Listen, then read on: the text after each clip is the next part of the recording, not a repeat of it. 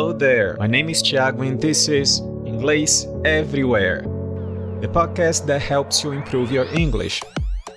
I want to invite you to join me every week to take you to the next level, listening to all kinds of stories, fictional and non fictional, as well as interviews. Welcome to Inglês Everywhere.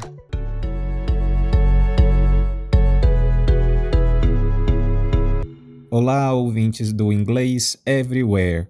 No episódio de hoje, teremos a leitura de um poema escrito por Maya Angelou.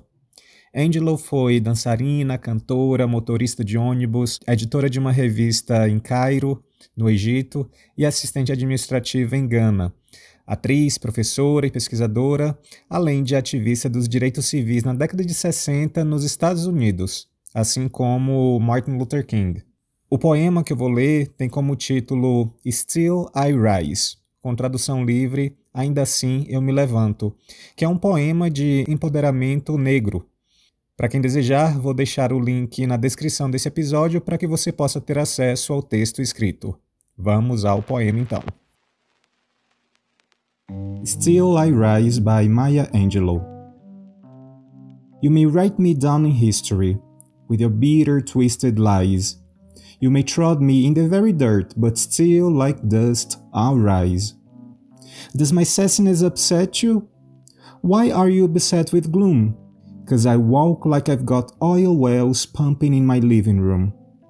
Just like moons and like suns, with the certainty of tides, just like hopes springing high, still I'll rise. Did you want to see me broken? Bowed head and lowered eyes? Shoulders falling down like teardrops weakened by the soulful cries?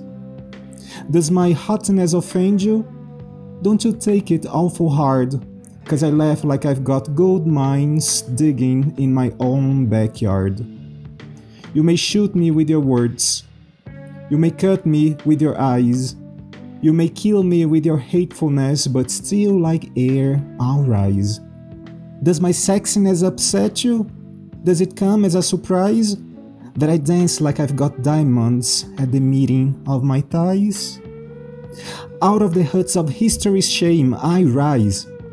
Up from a past that's rooted in pain, I rise. I'm a black ocean, leaping and wide. Welling and swelling, I bear in the tide.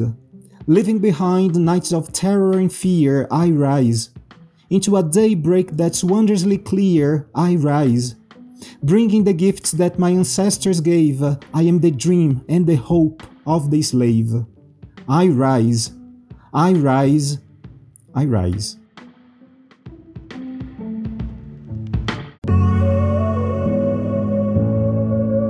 Thanks for listening. Follow us on your favorite streaming service and Instagram at Inglês Everywhere to make sure you won't miss the next episode. See ya!